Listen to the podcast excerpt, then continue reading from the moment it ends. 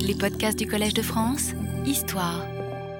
Alors, euh, aujourd'hui, euh, je rappelle que la fois dernière, à partir de la question Qu'est-ce qu'un livre? euh, on avait, nous avions étudié plutôt deux types de réponses. Les unes qui étaient formulées dans le langage métaphorique et chrétien des XVIe et XVIIe siècles, avec cette immédiate comparaison entre l'être humain et le livre, dotés l'un et l'autre d'un corps et d'une âme, et que j'avais, pour commencer, euh, analyser les réponses du XVIIIe siècle, c'est-à-dire dans le cas où il s'agit là d'un langage à la fois esthétique et juridique, qui, euh, avec Fichte, distinguait entre la matérialité corporelle du livre et euh, d'autre part la forme spirituelle de l'écriture, ou avec Kant, d'une manière plus directe, plus immédiate, entre l'opus mechanicum, l'objet qui est le résultat d'un travail de l'atelier, et euh, d'autre part le discours qui est adressé au public par un auteur.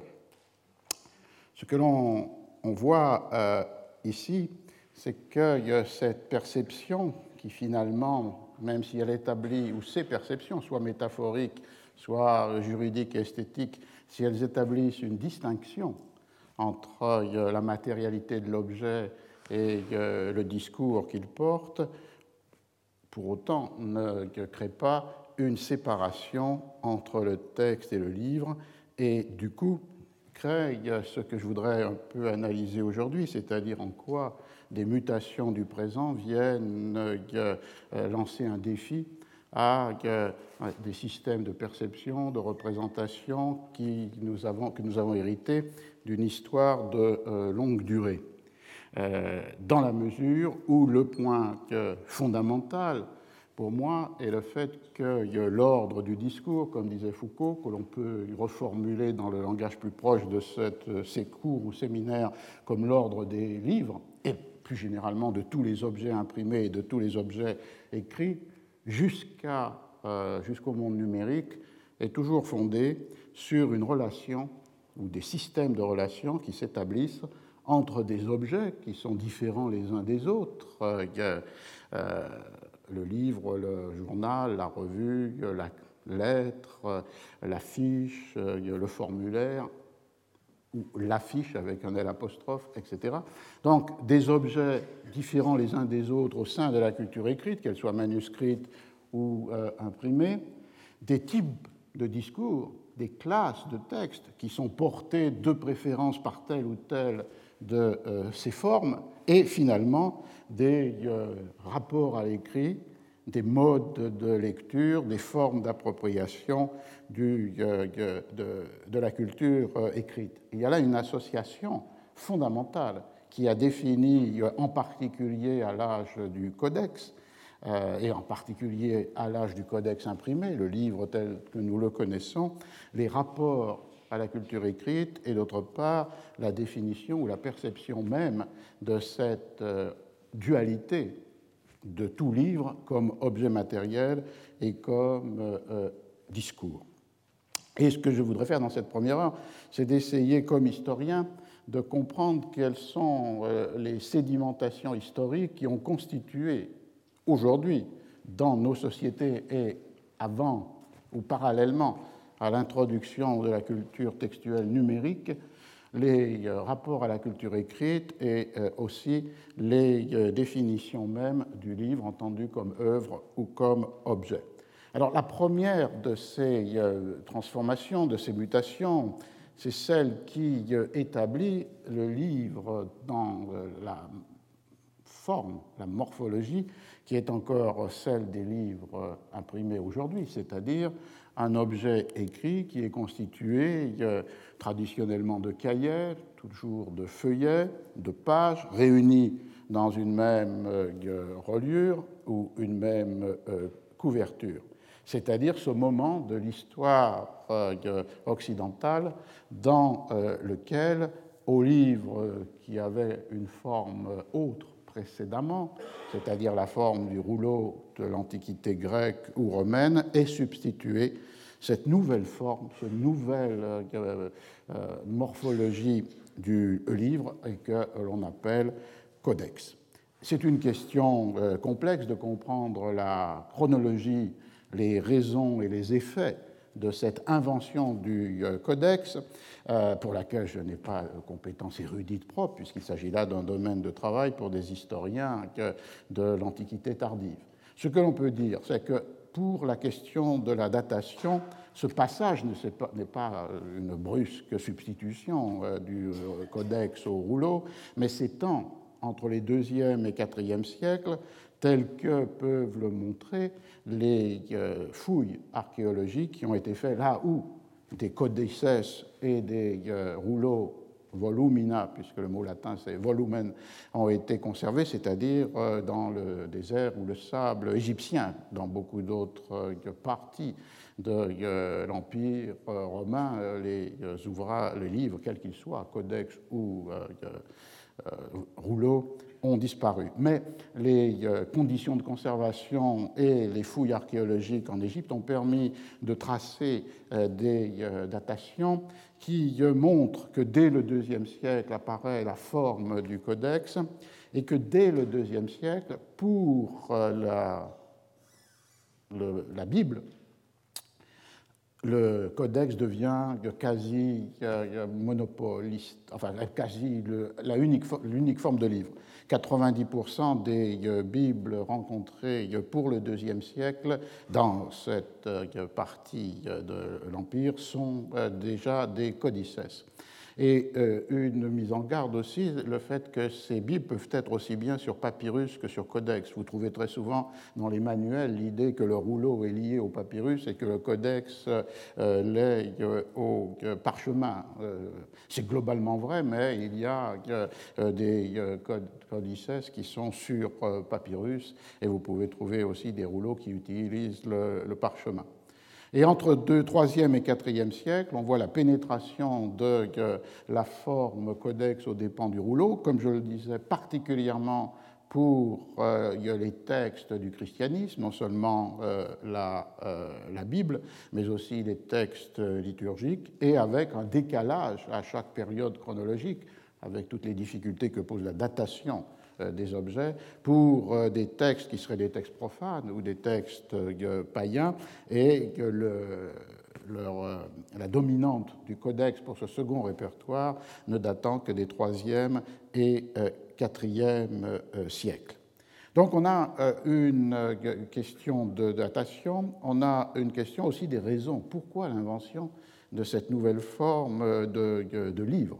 C'est une révolution plus forte encore que celle de Gutenberg et qui ne peut être comparée qu'avec euh, l'entrée dans le monde numérique, à supposer que le monde numérique euh, se substitue euh, progressivement et puissamment au monde de la culture écrite, manuscrite ou imprimée. Les raisons invoquées ont toutes, toute leur, pertinence avec des nuances. La première raison, c'est évidemment une raison d'économie, puisque sur un rouleau, par définition, vous ne pouvez écrire que d'un seul côté du support, que ce soit papyrus ou parchemin. Le rouleau se déroulant devant les yeux euh, du lecteur, euh, l'écriture est distribuée en colonnes d'un seul côté du matériau. Comme nous le savons, euh, le codex manuscrit ou le livre imprimé utilise les deux côtés du support, que ce soit papyrus, parchemin ou plus tard papier, ce qui représente évidemment économiquement un euh, moindre coût et qui explique aussi pourquoi le codex est fondé sur la technique du pliage. Il s'agit toujours de feuilles qui sont pliées une fois, deux fois, euh, trois fois, alors que le rouleau est fondé sur la euh, technique de la continuité du, du, matériau. Mais on a pu faire remarquer que dans les premiers siècles du codex, les deuxième, troisième, quatrième siècles, cette volonté économique ne s'est pas accompagnée d'autres éléments qui auraient pu aussi réduire euh, les coûts euh, du livre, comme par exemple réduire le module des écritures ou bien réduire euh, la taille des marges. Donc l'aspect économique joue sans doute un rôle, mais peut-être avec une certaine latence et pas d'une manière immédiate et brutale. La deuxième raison qu'on peut invoquer, c'est la compacité d'un codex le monde du rouleau est un monde dans lequel une œuvre peut se trouver disséminée ou est disséminée entre plusieurs rouleaux.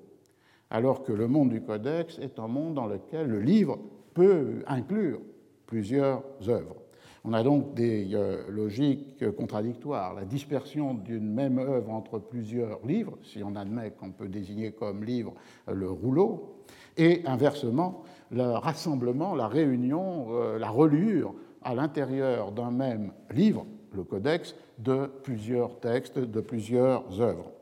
Euh, c'est tout à fait exact, simplement on voit que dans les deuxième, troisième euh, siècles, les codices demeurent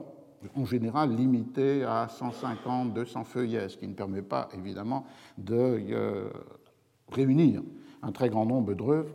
C'est à partir du IVe siècle que l'on voit grossir les codices et à partir de ce moment-là, cet euh, élément de la compacité euh, du livre opposé à la dispersion préalable ou antérieure du rouleau devient un élément tout à fait euh, clé. La troisième ordre des raisons en dehors de l'économie, en dehors de la, morphologie, ce serait le troisième ordre des raisons est d'ordre textuel, c'est-à-dire que le codex permet par l'existence de feuillets, soit la foliotation, soit la pagination. Du coup, il permet l'existence d'index qui, euh, à la fin du livre, renvoie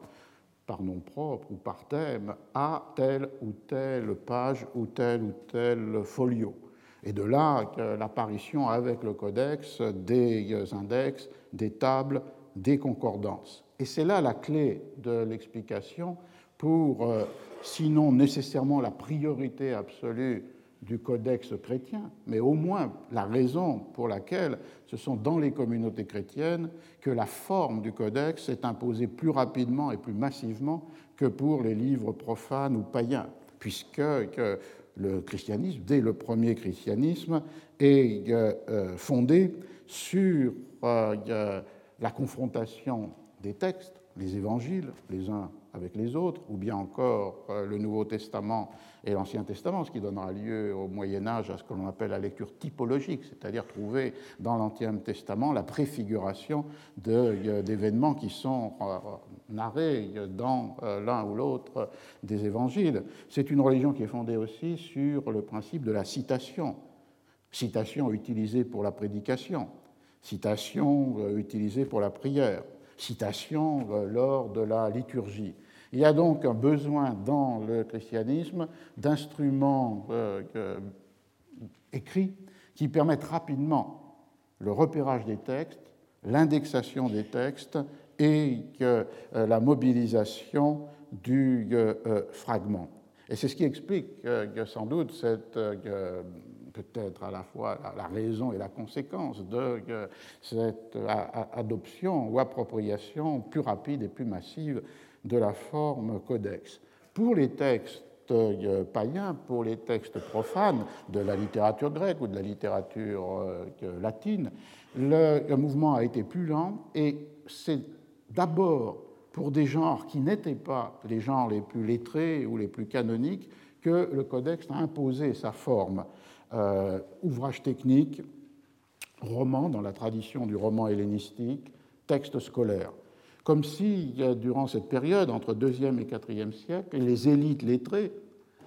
restaient fidèles à un modèle grec, non seulement à un modèle grec du point de vue esthétique ou littéraire, mais aussi au livre des Grecs, c'est-à-dire le, le, rouleau. Et c'est à partir du IVe siècle que se fait le basculement. Il n'y a plus de différence notable euh, entre euh, la bibliothèque chrétienne et la bibliothèque profane quant euh, au pourcentage de livres qui sont donnés dans la forme codex, au dépend du pourcentage toujours décroissant du rouleau. Vous savez simplement que le rouleau va garder une existence, mais pas forcément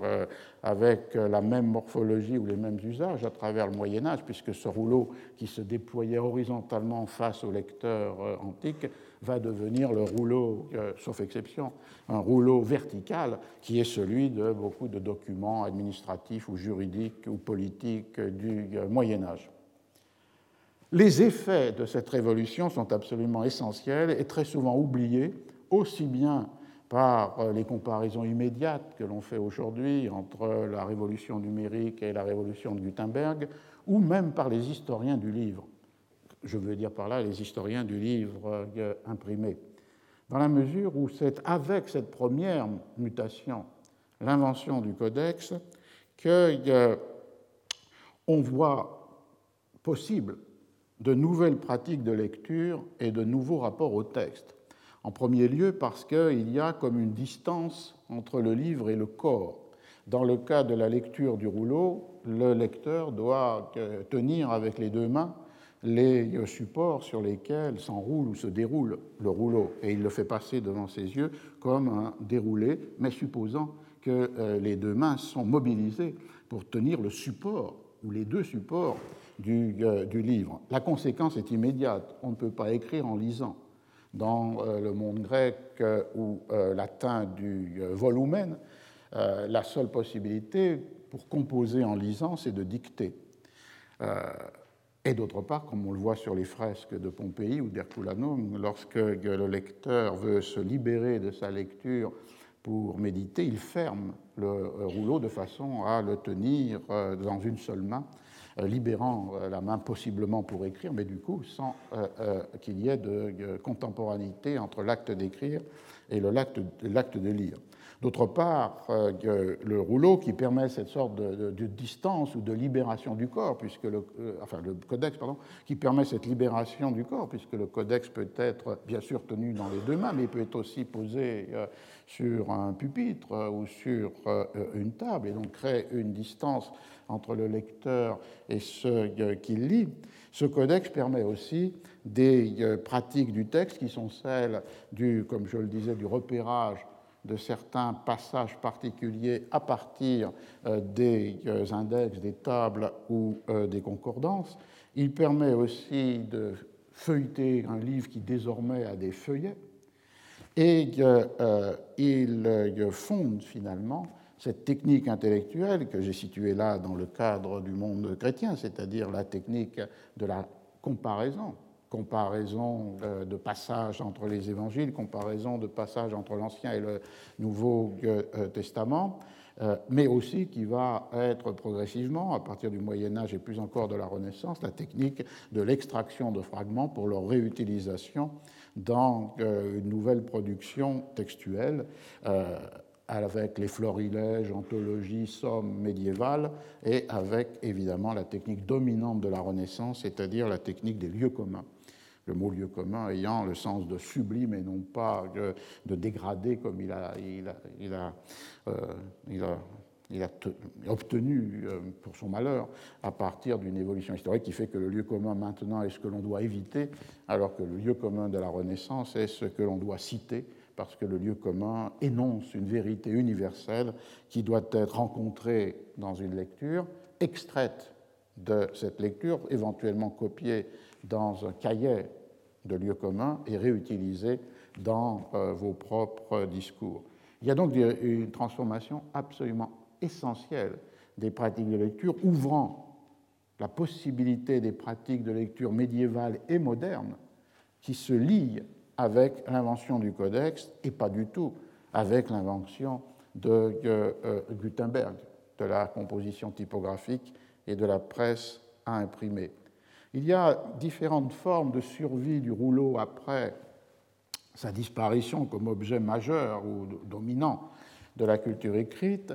L'une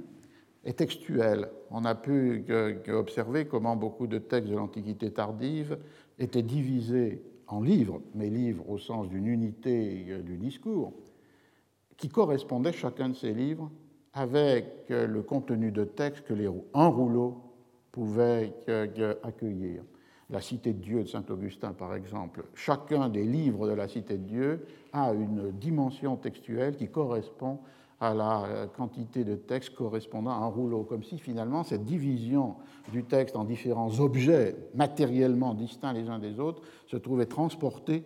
à l'intérieur des textes qui maintenant peuvent entrer tout entiers dans un seul livre, le codex, mais qui respectent euh, euh, finalement les longueurs textuelles qui étaient celles ajustées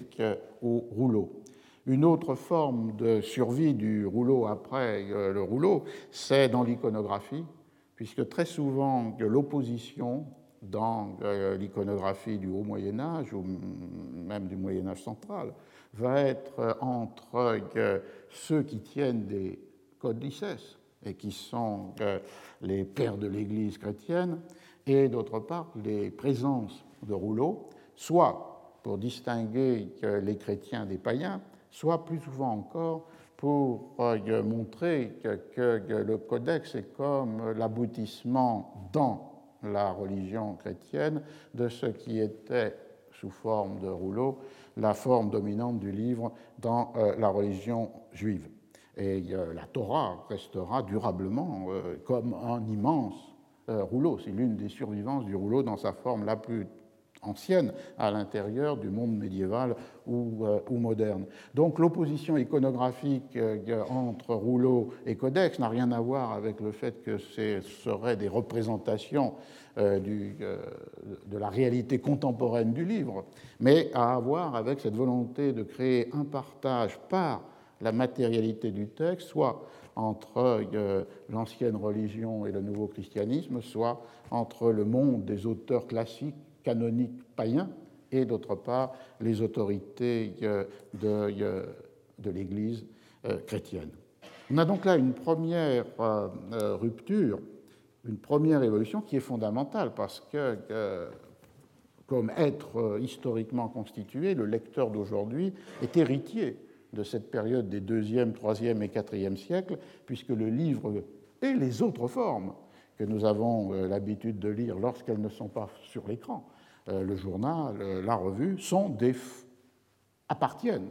à la morphologie du codex. Donc nous avons là un premier élément, une première sédimentation historique qui constitue le euh, lecteur contemporain. La seconde mutation, elle aussi très souvent ignorée ou négligée par les historiens du livre, c'est au XIVe et XVe siècle, avant l'invention de euh, Gutenberg l'apparition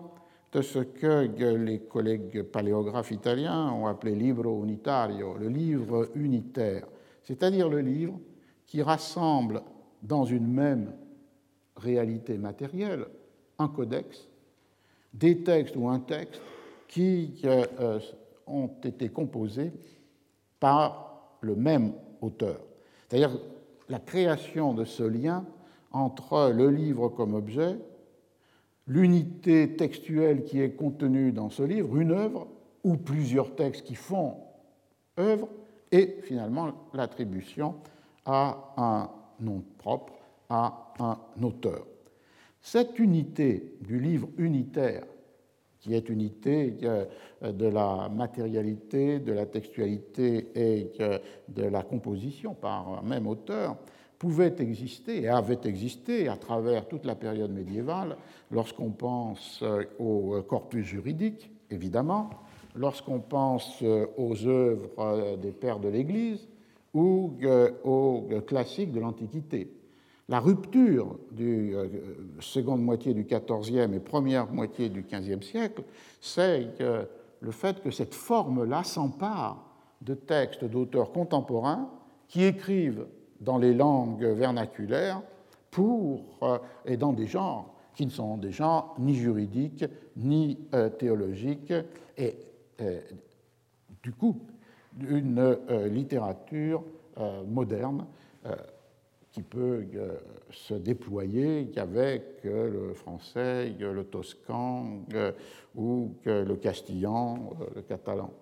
Donc on a là une rupture tout à fait essentielle parce que comme l'a bien montré Petrucci, à partir du très haut Moyen Âge, pour ces textes d'usage ou euh, pour ces littératures en langue vernaculaire, donc pas en latin, la forme dominante du codex était le miscellané, c'est-à-dire un livre à l'intérieur de la reliure duquel se rencontrent plusieurs textes, mais plusieurs textes qui appartiennent à des genres, à des langues, à des auteurs, à des périodes différentes c'est une euh, forme dominante. Et le livre unitaire des 14e, 15e siècles, lorsqu'il s'empare d'auteurs comme euh, Pétrarque ou Boccaccio en Italie, Christine de Pisan ou euh, René d'Anjou en, France, en Angleterre aussi des auteurs comme Chaucer Lightgate, Gower, Oakleaf, est une capture d'une littérature en vernaculaire qui rompt avec la forme traditionnelle de la présence de ces textes dans des codices miscellanées. On a pu le montrer de manière extrêmement précise lorsqu'on suit la trajectoire d'une même œuvre dans ces différents euh, livres entre les débuts du XIVe et le milieu du XVe siècle. Une étude avait été faite par euh, une collègue italienne sur I Trionfi, ce, euh, ces vers, ce poème de Pétrarque, et montrant très clairement que, alors que dans la première moitié du XIVe siècle, les, ce texte de Pétrarque était associé avec d'autres œuvres d'autres auteurs euh, majoritairement, à partir de, 14, de 1350 et jusqu'à la première moitié du XVe siècle, ce euh, pourcentage se modifiait et trois quarts des livres dans lesquels on rencontre ce texte de Pétrarque sont des codices pétrarchiens, soit parce que le texte est seul, soit parce qu'il n'est accompagné que par d'autres textes de euh, Pétrarque, comme par exemple les Rerum Vulgarium Fragmenta euh, on a donc là l'imposition d'une forme moderne qui est la nôtre, puisque euh, généralement, euh, un livre aujourd'hui, au moins dans notre immédiate relation avec la culture écrite, c'est un objet qui porte un texte qui est assigné à un auteur. Évidemment, dans cette période de mi-14e, mi-15e siècle, l'auteur n'a pas grand-chose à voir avec cette réalité matérielle de son œuvre, dans la mesure où cette décision de constituer des livres unitaires qui, identifient euh, une œuvre ou les œuvres d'un même auteur euh, peut dépendre soit euh, du copiste, soit plus encore du lecteur qui décide de faire relier dans un même manuscrit ces différentes œuvres. Et donc, du coup, les logiques du miscellané peuvent être parfois totalement le plaisir de la lecture qui passe d'un texte à l'autre, quelquefois euh, en registre d'usage. Les textes sont très différents par leur genre ou par leurs auteurs, mais peuvent euh, être reliés à un même usage, par exemple la prière ou la, dévotion. Donc on a une seconde rupture très fondamentale aussi, parce que le lecteur d'aujourd'hui est héritier du XIVe, XVe siècle, dans le sens que nous attendons généralement d'un livre qu'il soit un objet dans lequel se rencontre une œuvre qui est euh, assignable à un nom propre. La troisième rupture qui nous constitue, et je vais y passer plus de temps, c'est la rupture de la décennie 1450 avec euh, l'invention de la composition typographique et de la presse à imprimer comme moyen de reproduction des textes substitués à la seule copie manuscrite qui, euh, au temps du rouleau comme au temps du codex euh, euh, médiéval, était la seule technique permettant la reproduction des textes. Alors ici aussi, les débats sont multiples. Le premier portant d'ailleurs sur la, paternité même de euh, l'invention, en laissant de côté un autre problème tout à fait différent, qui est celui euh, de l'invention de, la composition en caractère mobile dans les mondes euh, chinois et coréens. Mais dès le XVe siècle, l'invention de la paternité a été disputée à Gutenberg, puisque d'autres héros éponymes comme Laurent Jansson dit Coster à Harlem, ou bien à Avignon, un dénommé Procope Waldvogel qui a inventé un ars scribendi artificialiter, ou même euh, à Mayence Foust, qui plus tard, dans tout un répertoire légendaire, sera identifié avec euh, Faust euh, lui-même. Il y a donc compétition sur l'attribution de l'invention. La plupart des historiens considèrent que c'est la première attestation qui permet l'attribution à Gutenberg à Mayence et de 1455 lorsqu'il perd un procès que lui a intenté un bourgeois de la ville qui s'appelle Johann Fust, euh, qui réclamait le remboursement euh, des euh, sommes avancées pour la publication du premier livre imprimé avec une technique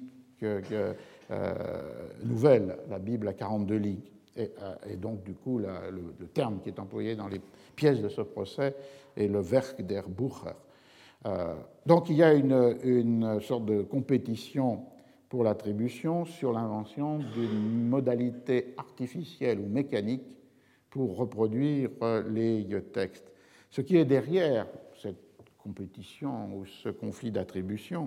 c'est euh, le fait que, à cette période, au milieu du XVe siècle, trois éléments ont rendu possible l'invention, l'invention consistant, comme vous le savez, à euh, composer le texte à partir de caractères mobiles qui correspondent aux lettres de l'alphabet ou aux signes de ponctuation, et donc ensuite d'imprimer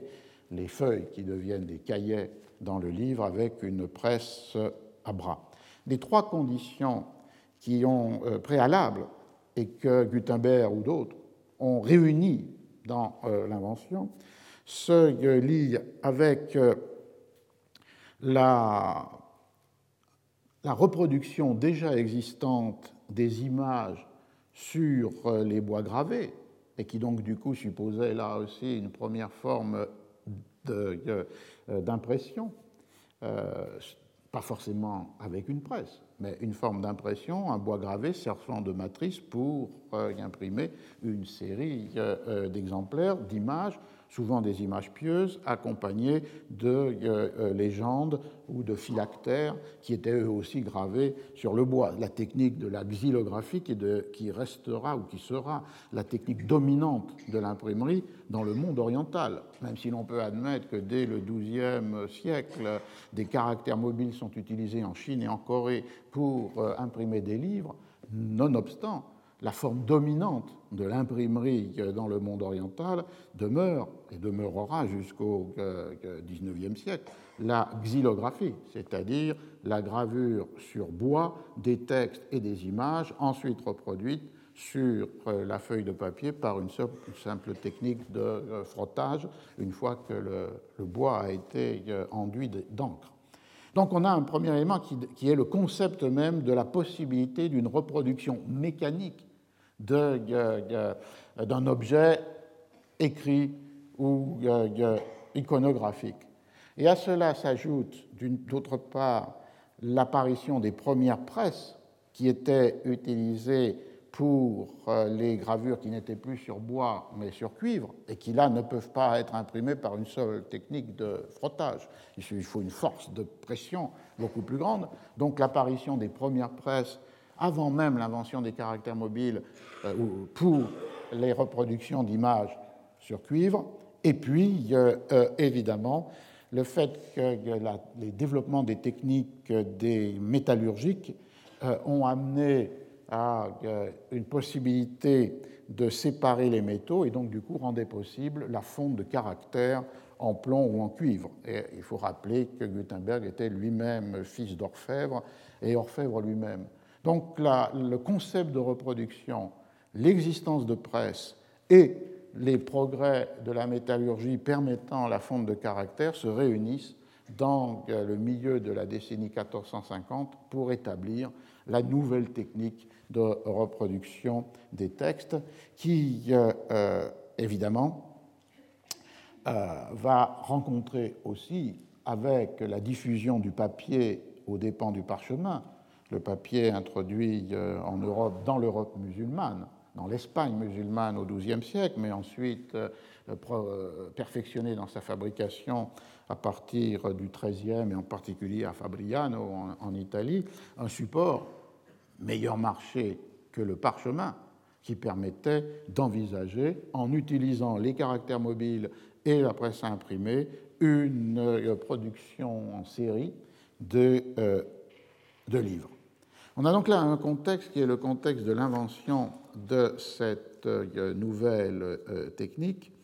et qui euh, ouvre la discussion sur son impact et sur ses effets. Cette discussion a pu commencer avec le redoublement des célébrations dès le XVe siècle et à travers la Renaissance jusqu'aux Lumières et plus tard de l'invention comme l'une des inventions les plus fondamentales de euh, l'humanité. Et euh, effectivement, on peut dire qu'avec cette reproduction mécanique des textes dans le livre imprimé, plus de textes peuvent être mis en circulation et chaque lecteur peut lire un plus grand nombre de textes. On a effectivement une reproduction, une dissémination des textes à une échelle qui était inconnue au temps de la copie à la main, et on pourrait dire qu'elle correspondait à une réponse à des attentes qui avaient été formulées au sein de la culture manuscrite lorsque les limitations imposées par la, technique de la copie manuscrite pouvaient être considérées comme des obstacles à la lecture. On le voit au XIIIe siècle en Italie avec euh, euh, tous ces lecteurs qui copient par eux-mêmes ou font copier par les scribes les textes dont ils veulent pouvoir lire, euh, qu'ils veulent pouvoir lire, en dehors même des lectures euh, euh, professionnelles, lectures dans le monde de l'Église ou dans le monde de l'université, ce que Petrucci a appelé alphabeti liberi. Ils sont libres parce que ce sont des lecteurs qui veulent lire indépendamment des exigences de leur profession. Et les limites de la production manuscrite les amènent à euh, se faire scribe pour eux-mêmes ou bien à payer la copie pour leur propre euh, usage. Et on le voyait aussi euh, dans les mondes ecclésiastiques et universitaires, mais aussi au-delà, dans l'Allemagne des 14e ou dans l'Empire des 14e, 15e siècles, la quête des manuscrits, la multiplication des copies, la constitution de bibliothèques. Cette attente ou ces séries d'attentes et d'autre part la réponse que leur apporte la euh, euh, nouvelle technique, explique évidemment la rapidité de l'essaimage de, euh, des ateliers typographiques dans l'Europe de la deuxième moitié du XVe siècle. La géographie montrerait que ce sont les villes dotées d'une cour de justice et d'une université qui sont les villes où la permanence de l'installation des ateliers typographiques a été la plus forte, mais sans exclusion, soit de monastères qui reçoivent une, qui accueillent une presse à imprimer, et en général aussi les euh, ouvriers, en particulier d'origine allemande, qui connaissent cette nouvelle technique, ou des villes de commerce, euh, comme par exemple euh, Lyon. On a donc un essaimage très rapide de la nouvelle technique et euh, euh, euh, on peut dire qu'en 1500,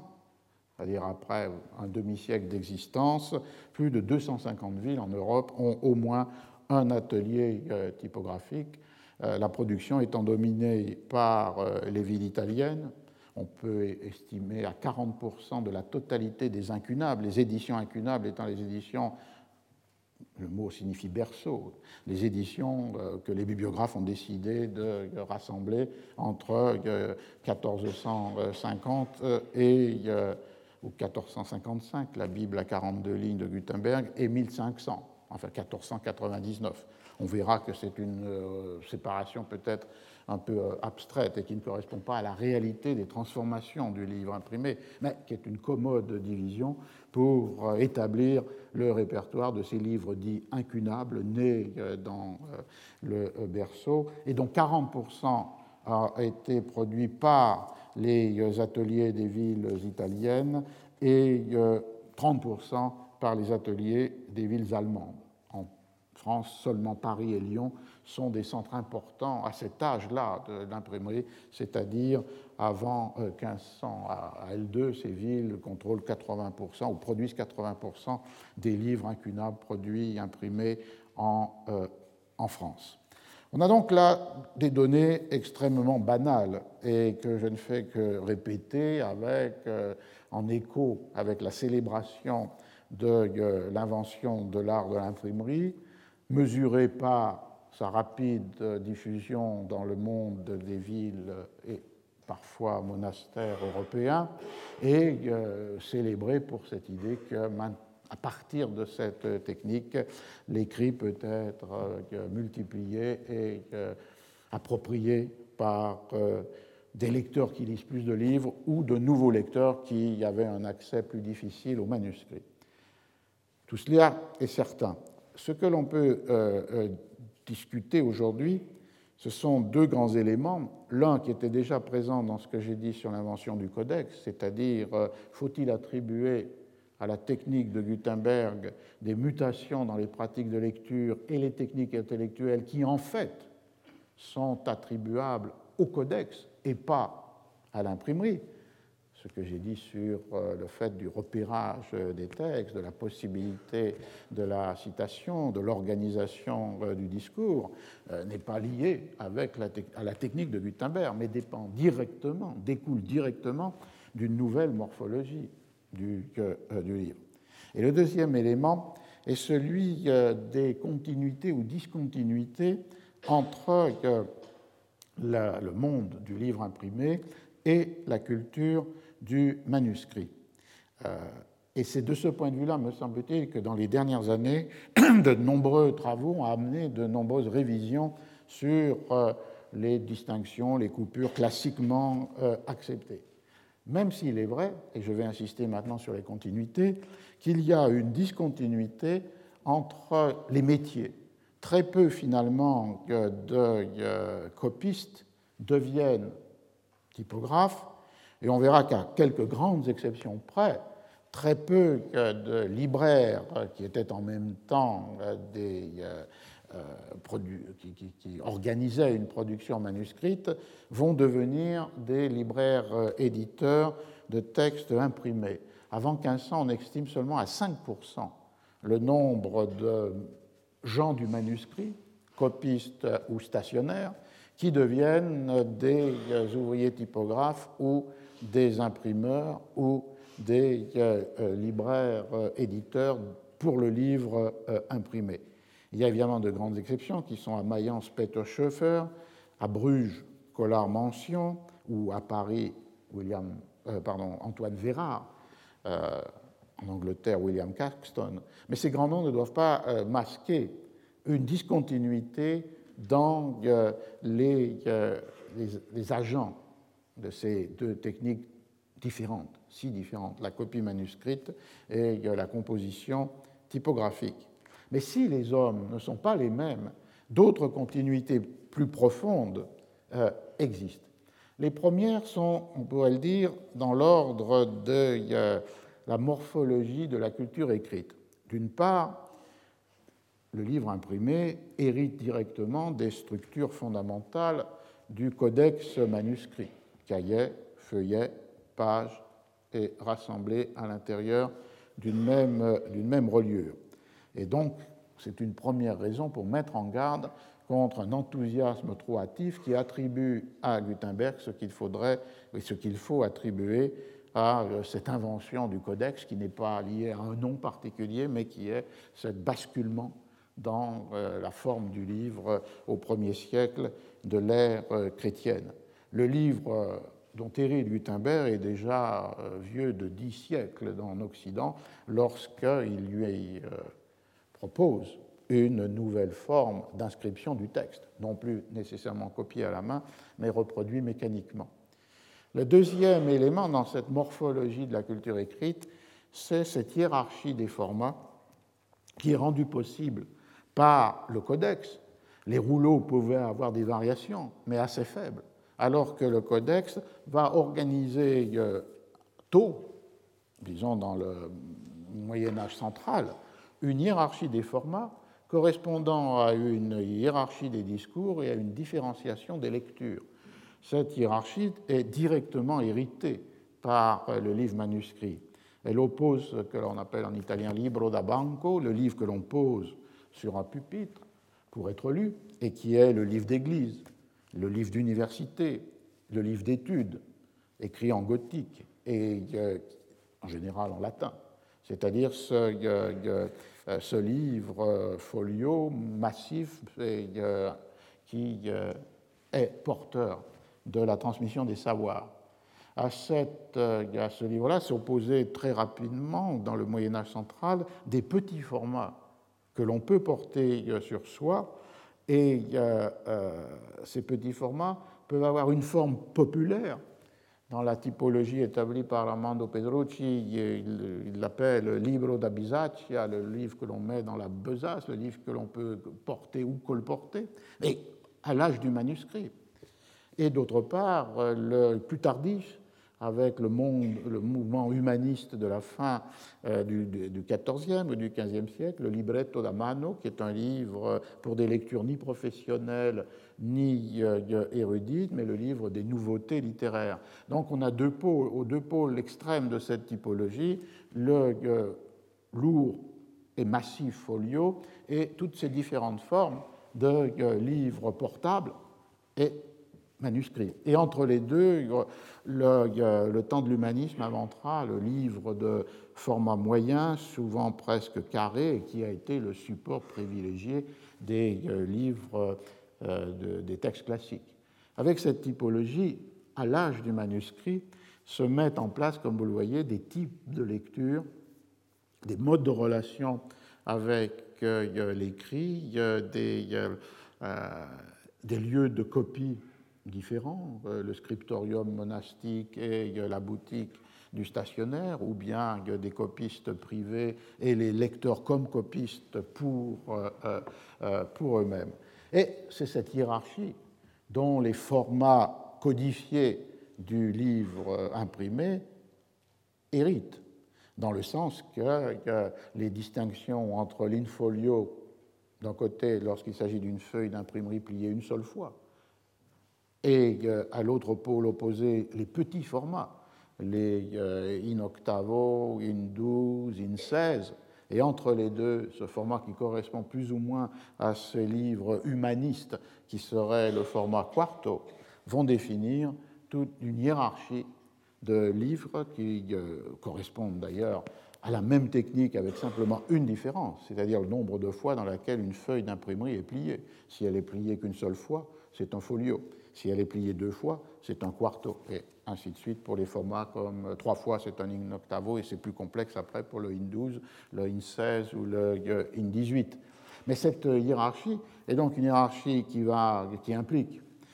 des, modalités d'utilisation du support différentes et qui va correspondre évidemment à une hiérarchie des textes et à des usages de lecture. Elle va être le, schème dominant du rapport à la culture écrite à partir de l'invention de Gutenberg, mais elle était déjà présente dans le monde du, euh, euh, du manuscrit. Ce serait donc le premier élément des continuités, des continuités morphologiques qui portent soit sur l'ordre des livres dans leur hiérarchie matérielle, soit dans les structures même de chacun de ces livres dans l'organisation des cahiers page. Il y a des continuités ensuite formelles qui, elles, se lient euh, euh, non pas à la morphologie de l'objet, mais à la forme de euh, l'écriture ou de la page. Les premières de ces continuités formelles sont celles des écritures. Et il est clair que tous les caractères d'imprimerie dérivent euh, d'écritures manuscrites qui leur sont antérieures. Si l'on pense au monde de l'Europe du Nord avec les écritures gothiques, mais euh, aussi au monde euh, humaniste, cette réalité existe. Dans le cas du monde humaniste, le caractère romain, qui est encore le nôtre, est directement une transposition typographique de la lettre romaine ou litera antiqua qui, est inventée par Poggio Bracciolini et Niccolo Nicolini au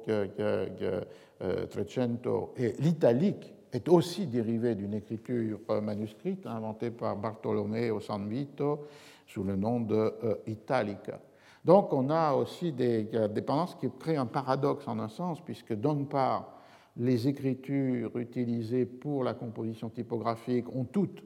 des modèles dans le monde des écritures manuscrites et en même temps ce que va produire l'écriture euh, typographique, en particulier dans sa forme romaine, c'est euh, la séparation entre euh, l'écriture utilisée pour les livres et les écritures cursives que les personnes utilisent pour écrire à partir du XVIe et XVIIe siècle puisque là je parle de formes calligraphiques qui ont une codification à l'âge du manuscrit et qui vont pouvoir être les modèles pour les fondeurs ou les dessinateurs puis fondeurs de caractères, mais dans l'évolution des écritures, évidemment, le fait que quiconque est entré un jour dans une archive pour lire des documents administratifs, notarieux, paroissiaux, et la variété des écritures, l'existence d'écritures cursives qui se détachent de ces modèles calligraphiques et qui s'en détachent avec aussi la même force lorsque ces modèles calligraphiques sont devenus des écritures typographiques. Et donc on a là une, une séparation qui va caractériser le monde de la culture écrite moderne entre l'écriture des livres ou la typographie des livres et les écritures euh, cursives. Avec d'ailleurs une conséquence euh, paradoxale sur les capacités de lecture, puisque pour, euh, dans un monde pédagogique où les apprentissages étaient successifs, d'abord apprendre à lire, ensuite apprendre à écrire, un certain nombre d'enfants, et en particulier pour les filles, limitaient les apprentissages à l'apprentissage de la lecture, ce qui leur donnait la capacité de lire les textes imprimés, mais comme ils n'entraient pas dans l'apprentissage de l'écriture, étaient totalement euh, euh, extérieurs à la capacité de déchiffrement des écritures manuscrites. Et il y a comme une séparation à l'intérieur de la capacité du lire entre le lire des écritures de la lettre moulée, comme on dit au XVIIe siècle, c'est-à-dire les écritures imprimées, parce que ce sont celles qui ont été euh, lues lors des apprentissages pour lire, et une impossibilité d'entrer dans ce monde de les écritures manuscrites qui ne sont lues que par ceux qui peuvent les produire. Euh, c'est une manière évidemment de rendre plus complexes les discussions sur les pourcentages d'alphabétisation et d'introduire des euh, euh, différences fortes, non seulement entre lire et écrire, ou entre lire et écrire et ceux qui sont analphabètes, mais aussi dans la capacité même de lecture. Cette histoire des Écritures est aussi euh, celle qui va créer une géographie double euh, européenne, avec une Europe allemande ou anglaise qui va rester plus fidèle aux écritures euh, qui sont les, écritures dérivées des modèles calligraphiques de l'écriture de chancellerie, et une Europe méditerranéenne qui va conquérir la France, à partir des euh, années 1520-1530 et qui est celle de l'imposition des écritures euh, euh, romaines et italiques, la, lettre romaine et l'italique. Et ce, mouvement-là est un mouvement tout à fait fondamental puisqu'il crée deux Europes typographiques, l'une dans lesquelles, comme en Allemagne, les écritures gothiques jusqu'à la fracture contemporaine sont conservées, et aussi en Angleterre où même s'y pénètrent la lettre romaine va rester très forte l'utilisation de ce que l'on appelle la black letter, c'est-à-dire les lettres gothiques pour euh, les imprimés les plus populaires ou pour les imprimés qui veulent euh, marquer leur identité euh, spécifiquement anglaise, alors que, à partir des années 1520-1540, qui sont des années décisives pour l'histoire de l'imprimerie en France, l'adoption de la lettre romaine va euh, être euh, généralisée et va de pair d'ailleurs avec euh, la fixation d'un certain nombre de conventions typographiques dans les ateliers, en particulier pour la ponctuation, avec un système de durée différente des pauses qui est codifié entre la virgule, les deux points et le point final. Le texte fondamental est dans celui d'Étienne Dollet en, 1500, en 1540. Donc du point de vue formel, on a cette euh, continuité dans euh, les Écritures. Il y aurait une autre continuité et qui va durer elle aussi jusqu'aux années 1520-1530, qui est euh, la continuité des formes même, non pas de la structure, mais des formes d'inscription du texte sur le, le livre, avec plusieurs traits. D'abord, euh, la page de titre absente, même si évidemment dès 1476 vous avez une édition à Venise qui a une page de titre, jusque vers 1520-1530, la plupart des livres imprimés n'ont pas de page de titre et reprennent les modes d'identification qui étaient celles, qui étaient ceux du manuscrit, c'est-à-dire à la fin du texte, un colophon qui euh, indiquait le nom de qui avait copié et qui désormais indique euh, le nom euh, du le titre du livre, éventuellement de l'auteur, le nom ou la marque du libraire éditeur et de l'imprimeur et la, date et le lieu le lieu de, sa, de son impression. On a donc ici un élément clé d'identification des textes qui demeure lié avec le colophon du manuscrit et n'est que très lentement et tardivement transféré de la fin du livre à la première page du livre sous la forme de la, euh, de la page du titre. Il en va de même pour la mise en page, où de non très nombreux incunables respectent euh, ces deux traits fondamentaux des manuscrits médiévaux, surtout ceux qui sont à usage euh, professionnel, juridique, théologique, universitaire, la distribution du texte en deux colonnes et l'existence de gloses euh, marginales. Et enfin, un, trait qu'on peut aussi ajouter, qui était celui de l'absence de paragraphes. Euh, Henri-Jean Martin avait voué une étude particulière à, cette, euh, à reconnaître le moment dans lequel les, des livres introduisent des blancs, c'est-à-dire des retours à la ligne, des paragraphes et une sorte de structuration du texte visible sur la page qui pourrait correspondre ou qui pouvait correspondre avec une structuration logique euh, ou esthétique de euh, l'œuvre euh, elle-même. là encore, le XVIe siècle est un moment clé pour cette apparition des, des, Blancs. Un dernier trait dans ces continuités de, forme du texte, et pas de matérialité de l'objet, ce serait que cette le fait que les incunables et au-delà des incunables sont considérés comme achevés lorsque plusieurs mains interviennent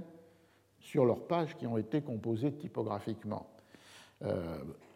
d'une part, les miniatures ou initiales ornées qui sont peintes par les enlumineurs ou les peintres, comme elles l'étaient dans le manuscrit médiéval, elles le sont dans le euh, livre imprimé les indications des rubricateurs, c'est-à-dire ceux qui, dans les marges, indiquent les articulations du discours, ce qui est d'autant plus nécessaire lorsque le texte est, produit euh, par bloc, sans retour euh, à la ligne, ou encore des, corrections à la plume sur le texte euh, déjà composé par ce qu'on appelle correcteurs ou emendatores, euh, et qui peuvent donc corriger à la plume, mais qui peuvent aussi ajouter sur la composition typographique des accents, des euh, euh, signes de ponctuation, des lettres capitales. On a durablement cette idée que le livre imprimé n'est achevé que parce que et quand un certain nombre de mains y ont ajouté les images, les rubriques et des corrections ou des additions à la composition typographique. Et un grand mouvement du début du XVIe siècle, c'est lorsque, euh, d'une part, des gravures sur bois vont se substituer à ces enluminures peintes, et lorsque euh, ces signes de repérage du texte, comme les rubriques dans les marges, ou bien euh, ponctuation et accent, vont être insérés dans la composition typographique elle-même. Et là encore, le premier tiers du XVIe siècle est le moment euh, fondamental où on pourrait dire que le livre imprimé sort de ces euh, incunabulés, qui était le mot latin, comme je disais, mais pour, pour l'ange. Il, atteint euh, son existence propre. on a donc là une série de continuités, de continuités formelles. et la troisième, je vais terminer avec ça, puis on pourra prendre cinq minutes de, pause, c'est la, des continuités textuelle, dans la mesure où, comme on l'a montré dès les premières études sur le livre imprimé, le livre classique Henri-Jean Martin et Lucien Fèvre, l'apparition du livre 1957, euh, la masse des premiers livres imprimés puise dans euh, les euh, genres les plus traditionnels du manuscrit. Manuel de scolastique, livre liturgique, compilation médiévale, calendrier, prophétie, énorme domination du latin, 80% euh, pour les ateliers italiens, 77% pour l'ensemble de l'Europe avant 1500. Il y a donc là une, euh, euh, forme de reproduction de l'acquis beaucoup plus que d'ouverture au texte contemporain. Euh, et je termine avec une citation de Martin. Ainsi, l'imprimerie facilita sans doute dans certains domaines le travail des savants, mais au total, on peut penser qu'elle ne contribua nullement à hâter l'adoption de théories ou de connaissances nouvelles. Au contraire, vulgarisant certaines notions depuis longtemps acquises, enracinant de vieux préjugés ou des erreurs séduisantes, elle semble avoir opposé une force d'inertie à bien des euh, nouveautés. C'était un diagnostic donc porté en 1957 qui rompait avec ces euh, euh, louanges multipliées pour l'imprimerie dès le XVIe siècle, mais peut-être à la suite d'une erreur de perception des contemporains. Donc, on a là une première chose que je voulais mettre en place dans la discussion autour de l'invention de l'imprimerie, la discontinuité des acteurs, mais en même temps des continuités puissantes qui sont morphologiques, formelles et euh, textuelles. Dans la deuxième partie, je voudrais évoquer, et vous le voyez en pensant évidemment toujours avec des jeux d'écho sur les mutations du contemporain, euh, un autre problème qui est pourquoi est-ce que l'on décide de faire imprimer un livre euh, aux premiers âges, au premier temps de l'imprimerie Et d'autre part, qu'en est-il de euh, la survivance du euh, manuscrit à cet âge nouveau d'une technique récemment inventée Alors, je, partais de cette idée de pourquoi finalement on décide de faire imprimer un livre au temps des incunables. Et ici, il me semble que les deux réalités françaises, c'est-à-dire le cas de Lyon et le cas de Paris, sont tout à fait euh, symptomatiques de deux raisons euh, presque opposées. La première, lorsqu'on pense aux ateliers parisiens entre 1470, premier atelier à la Sorbonne, et jusqu'en 1500, on voit que l'idée fondamentale, c'est de mettre en circulation des textes euh, anciens ou dans des éditions qui seraient euh, euh, corrigées pour des lecteurs qui sont des lecteurs traditionnels, nobles de cour, hommes de loi, professeurs, étudiants, dignitaires ecclésiastiques, qui ont des bibliothèques dans lesquelles sont encore très présents, sinon majoritaires, les livres manuscrits, et du coup euh, une production qui, à partir de 1475-1480, multiplie des livres imprimés de luxe capables de rivaliser avec les manuscrits et donc au plus près de la forme manuscrite pour la mise en page, la euh, lettre bâtarde, les euh, enluminures. Et ces livres-là peuvent être à la fois les livres d'études,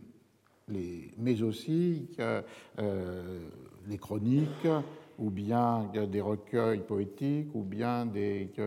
euh, romans de chevalerie. Mais là, on voit très clairement qu'une stratégie consiste à proposer euh, sous une forme nouvelle imprimée un répertoire déjà là pour l'essentiel et pour des lecteurs qui sont déjà euh, des lecteurs familiers de la culture écrite. À Lyon, les stratégies parallèles, en particulier du premier imprimeur lyonnais, Barthélemy Buyet, euh, sont toutes différentes. Il s'agit, puisqu'on a une nouvelle technique, d'essayer de construire, d'inventer un nouveau public de euh, lecteurs. Et à partir de là, de proposer sous une forme euh, imprimée à des nouveaux venus à la lecture, ou du moins à une pratique forte de la lecture, comme les milieux des notaires, chirurgiens, marchands, gens de métier, officiers municipaux, des, des ouvrages qui appartiennent à des genres sinon moins traditionnels ou euh, moins immédiatement euh, esthétiques, euh, recueils hagiographiques, traités de morale, abrégés des chroniques et des encyclopédies médiévales. Pour ces nouveaux devenus à la lecture, la langue dominante est évidemment le français. Il s'agit donc de créer un public du livre de non-doctes, qui ne veut pas dire nécessairement que ce public soit populaire, mais un public de lecteurs que la nouvelle forme du livre, et sans doute aussi son moindre coût, vont ouvrir à une pratique qui jusqu'alors était beaucoup plus restreinte pour eux et qui vont euh, euh, pouvoir aussi ouvrir à des nouveautés littéraires comme les chansons de geste, des euh, euh, récits brefs ou des, des, romans. On voit donc qu'il y a deux, deux, deux, raisons fondamentales, opposées, différentes, l'une de reproduire reproduire des textes et euh, retrouver des lecteurs qui sont déjà là, et l'autre qui est une stratégie de, euh, à partir d'une nouvelle technique, de créer un nouveau public et donc du coup de euh, l'ouvrir à des gens qui pourraient être des gens très traditionnels mais qui n'appartiennent pas au répertoire le plus professionnel ou le plus lettré, et d'autre part à des formes nouvelles de l'écriture. À partir de, cette euh, observation, je crois qu'on peut entrer dans ce qui, a été les, ont été les apports les plus importants de, réévaluation de l'invention de, l'imprimerie, dont nous sommes héritiers. C'est le troisième héritage que je voulais mentionner avec le codex et le euh, livre unitaire. Ces réévaluations portent d'abord sur le fait que la, la majorité des imprimeries dans les 16e, 17e siècles, même peut-être dès, le 15e, euh, enfin, la majorité des objets imprimés dans les imprimeries ne sont pas des livres. le constat le plus fondamental, c'est de considérer que la part du livre imprimé dans l'activité typographique d'un atelier est minoritaire et souvent très minoritaire la réponse à cette euh, bizarrerie ou anomalie est le fait que, les imprimeries sont mobilisées fondamentalement pour euh,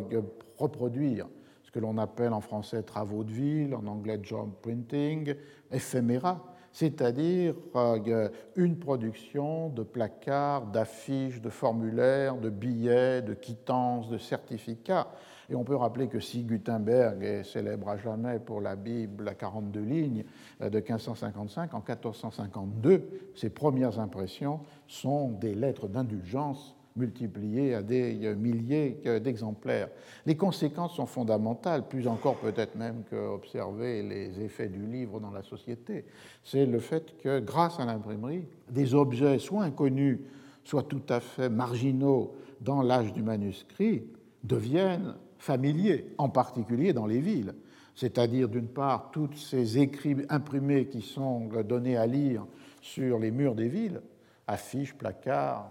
et d'autre part, tous ces objets imprimés qui viennent se situer au sein de toutes les relations sociales, qu'elles soient marchandes, administratives ou personnelles. Et de là l'importance de cette production de formulaires, quittances, certificats, billets, etc. Et c'est ce qui explique d'ailleurs ce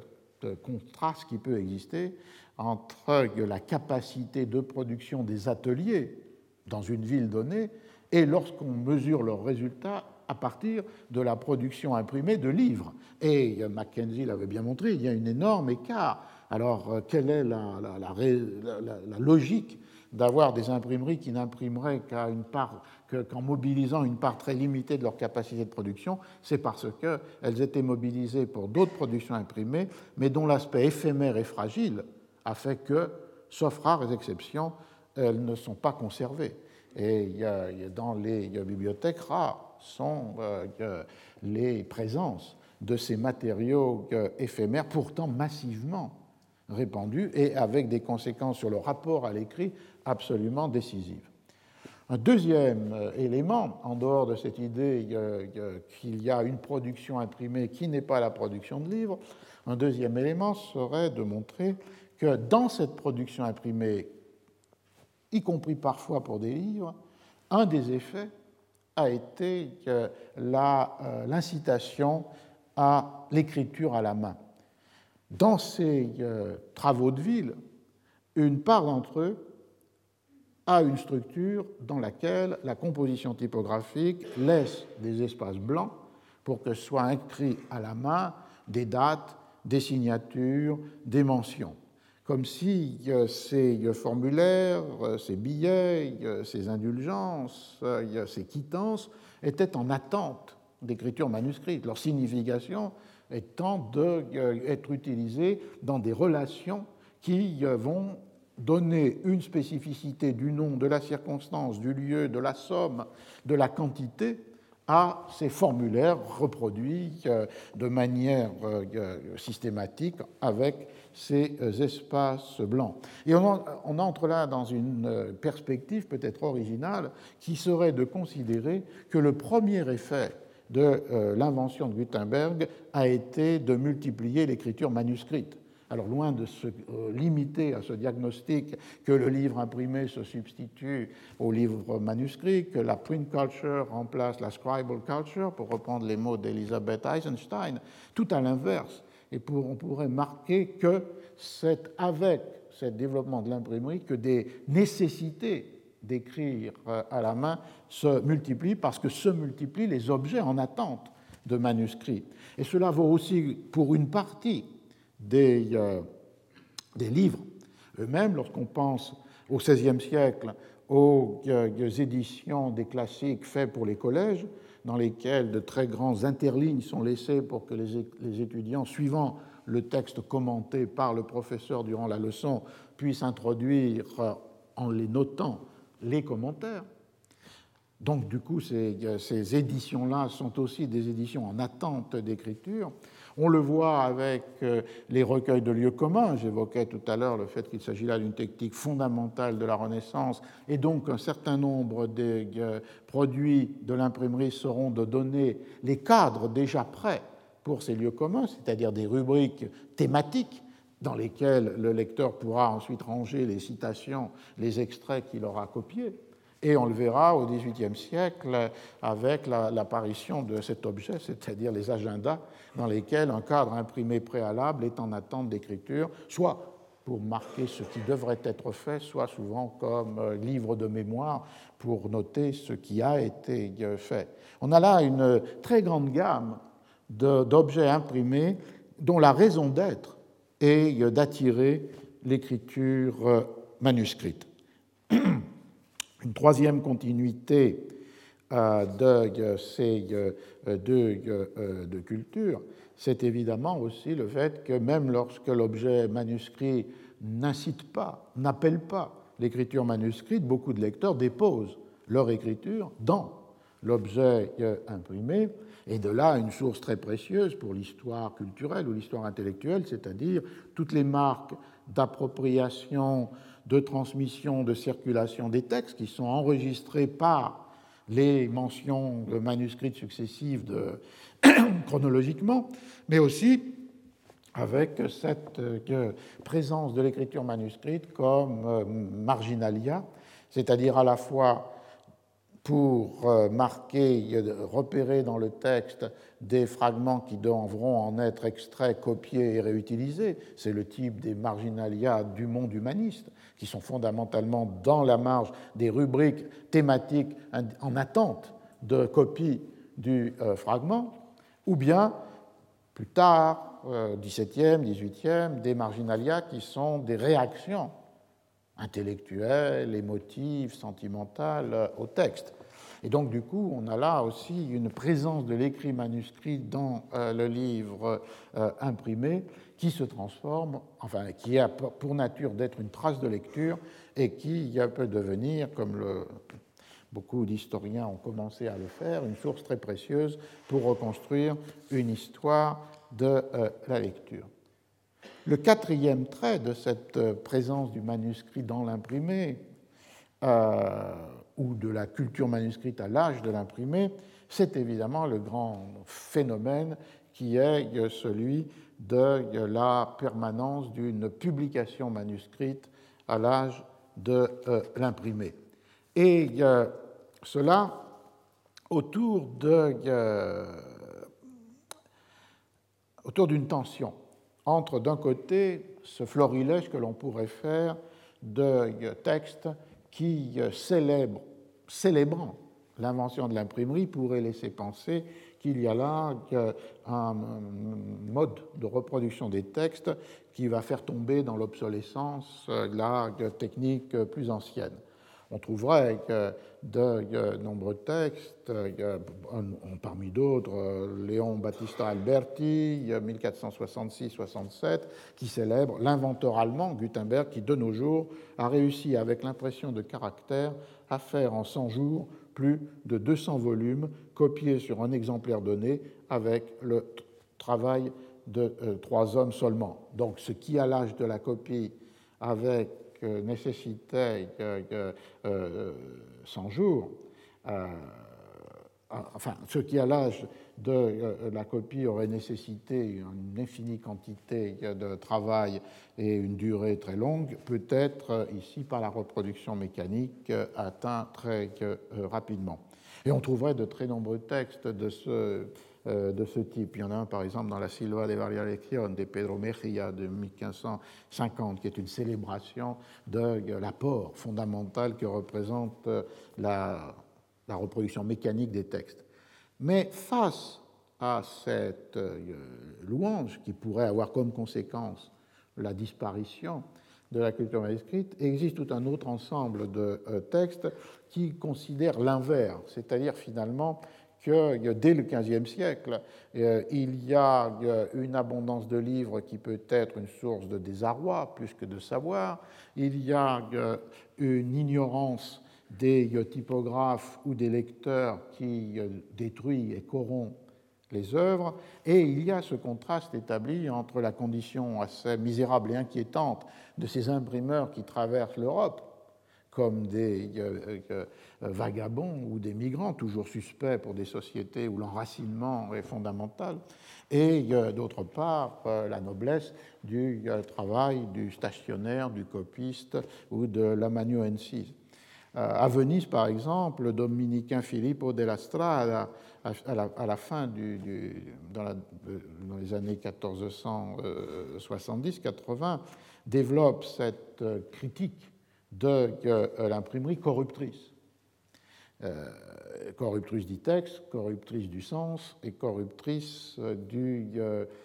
du commerce des lettres. Et il a cette formule qui était lieu commun, est virgo ec pena meretrix est stampificata, la plume est une vierge, l'imprimerie une putain. Et donc il y a cette dépréciation qui est la toile de fond sur laquelle on peut comprendre la survivance de la publication manuscrite à l'âge de euh, euh, l'imprimé. Euh, cette publication manuscrite à l'âge de l'imprimé, elle s'empare de euh, certains genres plus euh, que d'autres, en particulier les recueils ou anthologies poétiques, euh, la circulation de libelles ou de discours politiques, les instructions des pères nobles pour leurs fils, les partitions musicales, mais au-delà, on pourrait trouver dans chaque genre dominée par l'imprimerie, la permanence ou la survivance d'une euh, édition, euh, d'une publication euh, manuscrite. Et, comme je le disais, cette toile de fond est donnée par ce discours de dépréciation, très tôt né dans la réaction à l'introduction de l'invention de l'imprimerie dans une ville comme, comme Venise, mais aussi multiplié ensuite si je prendrais quatre exemples du, siècle d'or, souvent je cite les textes espagnols du siècle d'or, non, pas seulement par goût, mais aussi parce que, me semble-t-il, pour deux raisons, les euh, textes de fiction du siècle d'or espagnol, entre 1550 et 1650, portent une attention plus grande que d'autres à ces processus de euh, l'écriture, de la euh, circulation et de l'appropriation des textes. La première raison, c'est une raison esthétique non pas que ce soit des textes nécessairement réalistes, mais des textes qui s'emparent des euh, réalités quotidiennes, y compris celles de l'écriture et de la lecture, pour les transformer en, euh, en motifs esthétiques à toutes les fins, ironie, critique, euh, parodie, etc. Et la deuxième, la, deuxième euh, raison, je crois, c'est aussi parce que ces processus même dans le monde espagnol des XVIe et XVIIe siècles ont euh, des traductions plus immédiates dans euh, les, les livres mêmes, avec l'obligation de la publication, par exemple, des textes d'approbation des censeurs qui doivent être intégralement euh, euh, publiés dans l'ouvrage, ou bien encore avec cette euh, procédure dont je parlerai dans 15 jours, qui a donné des archives différentes pour le processus de la composition littéraire, euh, et en particulier la survie des euh, copies utilisées dans les ateliers typographiques, qui était euh, dans le livre lui-même ce qui s'appelle fait des errata, et qui n'est pas seulement de relever des erreurs typographiques, mais qui est de montrer que l'exemplaire imprimé a été collationné par un secrétaire du Conseil royal pour vérifier que rien n'a été ajouté par rapport au manuscrit qui avait reçu la licence d'impression. Il y a donc euh, ces deux raisons qui font qu'on peut se focaliser sur, enfin, lire avec attention ces textes du siècle d'or. Et ici, pour constituer cette tapisserie de, euh, de négative euh, par rapport à l'imprimerie. Ces quatre textes portent sur des, éléments différents. L'un, les deux premiers peuvent porter sur la corruption morale, la déshonnêteté des libraires et imprimeurs, leur avidité pour le profit, la dissimulation par rapport euh, euh, aux, auteurs. L'un est bien connu, j'ai commenté plusieurs fois, c'est-à-dire euh, le moment où, lorsqu'il visite cette imprimerie à Barcelone, Don Quichotte rencontre un auteur qui est un traducteur, qui a traduit un livre italien, Les Bagatelles, et qui a gardé pour lui le privilège qu'il a demandé au roi, au conseil, au conseil royal, à charge évidemment, pour lui, de faire imprimer l'édition, les exemplaires de l'édition de sa traduction par un imprimeur, donc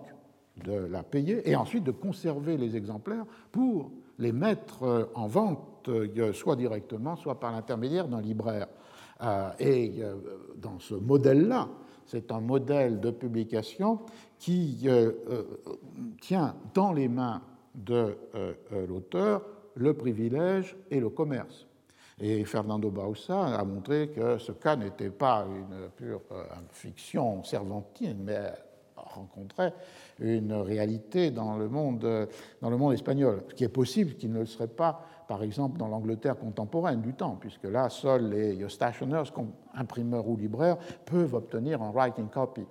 Euh, mais donc, dans ce cas-là, euh, cet traducteur des bagatelles a fait, va faire ou a fait imprimer 2000 exemplaires de sa traduction va, dont il va assurer la, la vente. Et Don Quichotte lui fait la remarque suivante Vous faites bien mal votre compte. Vous ne connaissez pas, ce me semble, les manigances des imprimeurs et les arrangements qu'ils ont entre eux. Lorsque vous vous verrez chargé de 2000 exemplaires, je vous le promets, vous vous sentirez le corps si moulu que vous n'en pourrez mais, et plus encore si le livre n'a pas beaucoup d'intérêt et de euh, piquant. Ici, il y a, euh,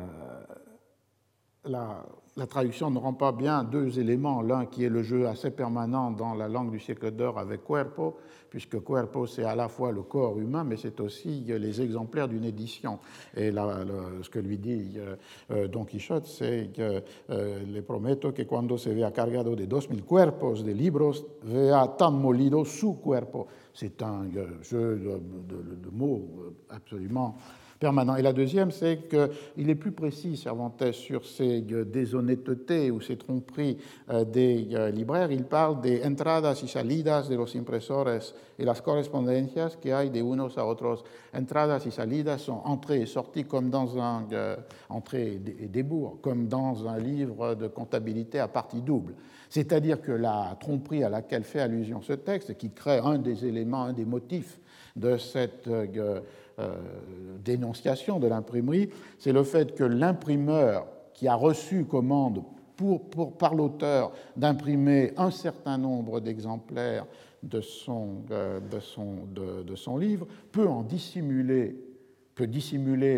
le tirage qu'il effectue euh, réellement, et très souvent en imprimer, si le livre lui paraît intéressant, plus d'exemplaires que ceux demandés par l'auteur, pour les mettre en vente directement lui avant le fait d'avoir remis à l'auteur les exemplaires qu'il a commandés. C'est une euh, euh, pratique, euh, c'est-à-dire cette dissimulation du tirage, réel de façon à occuper le marché avant même l'auteur, que l'on voit très souvent dénoncé, y compris dans des traités de théologie destinés aux confesseurs, comme le livre de Joan Caramuel Lobkowitz. La deuxième élément, c'est le fait que euh, pour euh, Cervantes, ici, il y a aussi la déshonnêteté des libraires, puisque normalement l'auteur peut se transformer en libraire lui-même, mais le plus souvent, il va confier contre pourcentage la vente de ses exemplaires à un libraire qui va pouvoir lui aussi le tromper sur la réalité des ventes. Donc les entradas y salidas se renvoient directement à ces euh, tromperies sur la comptabilité pour les tirages ou pour les, pour les ventes. Et ce même motif avait été utilisé aussi un peu préalablement dans une des nouvelles exemplaires, qui est celle du licencié de Vers, par le même Cervantes. Euh, le licencié de Vers euh, rencontre un, libraire parce que comme il est de verre, il est euh, très fragile, il s'est adossé avec précaution contre une boutique, et cette boutique est celle d'un libraire. Et alors il déclare au libraire votre métier me plairait bien s'il n'y avait en lui un défaut. Ah, lequel euh, Les simagrées que font les libraires lorsqu'ils achètent le privilège d'un livre et le tour qu'ils jouent à son auteur si d'aventure celui-ci l'imprime à son compte, car au lieu de 1500 exemplaires, ils en impriment 3000, et quand l'auteur croit qu'on vend ses livres, ce sont ceux du libraire qui se vendent. Le texte de nouveau met en jeu les deux modes de publication dans le siècle d'or, c'est-à-dire euh, le texte euh, acquis d'un auteur ou bien le privilège gardé par l'auteur. Dans le premier cas, il est question de ces melindres, c'est-à-dire que le libraire ne donne pas la rémunération juste à l'auteur pour le manuscrit qu'il lui achète. Et dans le deuxième cas, nous sommes comme dans la première euh, allusion, c'est-à-dire euh, une tromperie sur le tirage, et donc du coup, là, il y a possibilité de vendre pour lui, imprimeur, avant que les exemplaires euh, soient remis à l'auteur. Il y a là un premier registre, donc, qui est celui de la corruption du commerce des lettres par le commerce des livres, et un commerce des livres qui entre des mains euh, considérées comme euh, peu honnêtes. Le deuxième euh, registre, c'est cette crainte obsédante dans la modernité sur la, la corruption du sens, c'est-à-dire une corruption du sens qui parfois est attribuée aux erreurs que commettent les compositeurs, typographes, mais qui plus souvent est attribué à l'une de ces innovations permises par la circulation de l'imprimerie, c'est-à-dire de euh, capter des publics qui euh, peuvent n'être pas préparés à euh, la compréhension du livre, dont, du livre qu'ils s'approprient. Cette crainte est une crainte qui a pu être manifestée de plusieurs, euh, plusieurs manières. Euh, là, je la prends dans un des, textes de, Quevedo, Los Sueños, c'est le songe de l'enfer, où l'un après l'autre, comme dans une danse macabre, les différents états sociaux sont euh, condamnés à l'enfer et les raisons pour lesquelles ils le sont. Et lorsque le, libraire, qui est condamné aux flammes internelles, indique au narrateur pourquoi les libraires sont condamnés à ces peines infinies, il déclare Moi et tous les libraires, nous nous damnons par les méchantes œuvres d'autrui, et parce que nous vendons au rabais les livres latins traduits en langue vulgaire, grâce auxquels les sots prétendent à un savoir qui jadis n'avait de prix que pour les sages, en sorte qu'aujourd'hui le laquais se mêle de latiniser et Horace en castillan traîne dans les écuries. C'est cette idée-là que la multiplication des exemplaires la traduction des classiques dans euh, les langues euh, vulgaires, la possibilité d'un accès plus facile puisque euh, les livres sont barato, on les a fait bon marché, a un effet désastreux, et évidemment qui est d'arracher le monopole de la lecture aux lettrés ou aux doctes, et d'autre part de corrompre des textes que ces nouveaux lecteurs sont incapables euh, d'interpréter euh, correctement. Et ici, exprimé par Quevedo dans ce Sueño del Infierno, on retrouverait une hantise qui a, dès la fin du XVe au début du XVIe siècle, été extrêmement présente. On peut rappeler, par exemple, pourquoi Luther, après avoir traduit d'abord le Nouveau puis l'Ancien Testament en langue vulgaire, en allemand, au début de la décennie 1520, euh, euh, fait un mouvement en, arrière considérant que la Bible en vulgaire est un livre de pasteurs, de candidats au pastorat, d'église, mais que l'accès des fidèles à la parole sacrée doit être euh, médiatisé par à la fois la parole de la prédication et le catéchisme, et de là l'écriture et la publication des, euh, euh, des, catéchismes. Il y a donc là une, une traduction, et pourquoi? Parce qu'il attribue à cet accès possible à la Bible en vulgaire les euh, déviations ou corruptions du texte telles qu'elles ont pu être rencontrées à la fois au sein de la guerre des chevaliers et plus encore de la guerre des paysans. Il y a cette obsession par rapport à l'imprimé qui est de garder le contrôle sur euh, l'interprétation. Et ce contrôle sur euh, l'interprétation, il peut se faire en multipliant les formes d'enseignement de l'orthodoxie ou du texte, et il peut aussi euh, se traduire par la déploration contre une circulation irraisonnée euh, des, livres. Ce qui amène à la, troisième, euh, à la troisième grande crainte, qui est de toile de fond à la critique de l'imprimerie et donc du coup pour partie à la survie du, du manuscrit, qui est cette déploration devant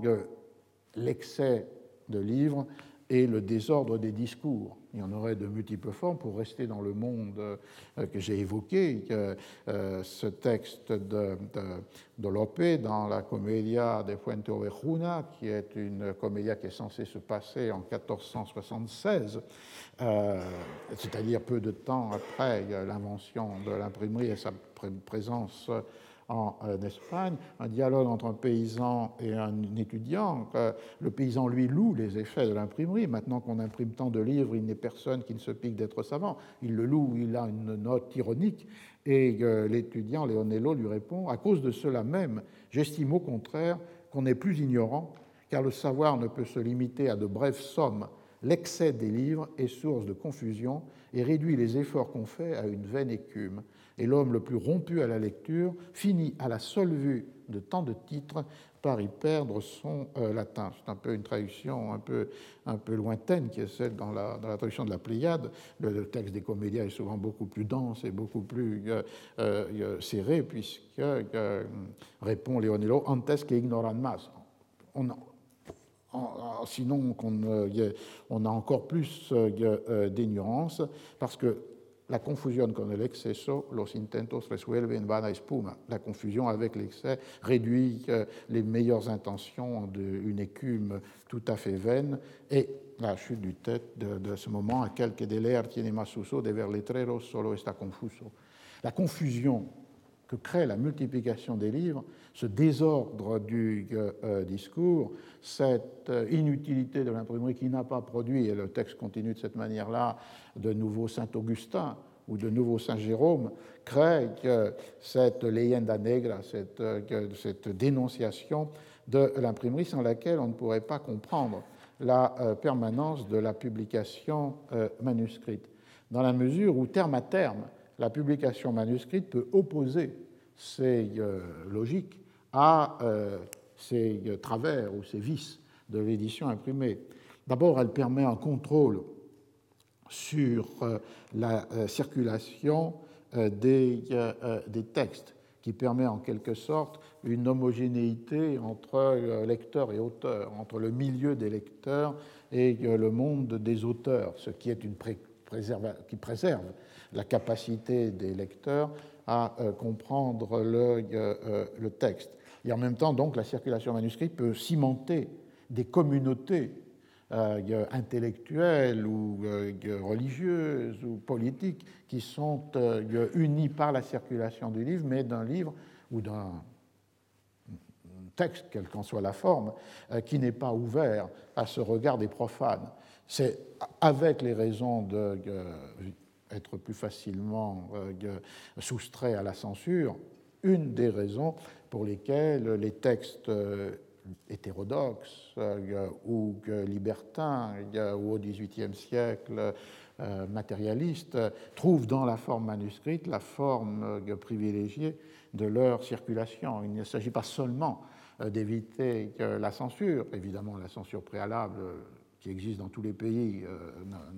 et à laquelle on doit soumettre un livre si on veut qu'il reçoive une autorisation, une licence ou un privilège, mais même la censure a posteriori, qui est celle de la poursuite et de la recherche des exemplaires imprimés, détruits. il y a là, évidemment, une raison puissante pour la circulation manuscrite, plus discrète, plus secrète, mais en même temps une autre, tout aussi puissante, est l'idée de constituer une communauté de lecteurs et d'auteurs, euh, comme dans le cas hors censure des recueils poétiques, où le lecteur peut devenir à son tour auteur et que le, recueil s'enrichir de cette création euh, continue. Euh, il y a là une raison profonde pour, cette, pour ce maintien d'une circulation plus contrôlée, plus limitée euh, des, des, textes. D'autre part, évidemment, la, la, forme manuscrite et la forme ouverte à la malléabilité est une forme dans laquelle les corrections, les retranchements, les additions à toutes les étapes, étapes de d'écriture, de la copie, euh, de la reliure, permet cette mobilité des, œuvres. Et c'est ainsi qu'on peut penser qu'avec la forme manuscrite, le livre peut enregistrer ou peut conserver une écriture en plusieurs moments. Euh, le cas étudié par Fernando Bausa des instructions écrites par les nobles pour leurs fils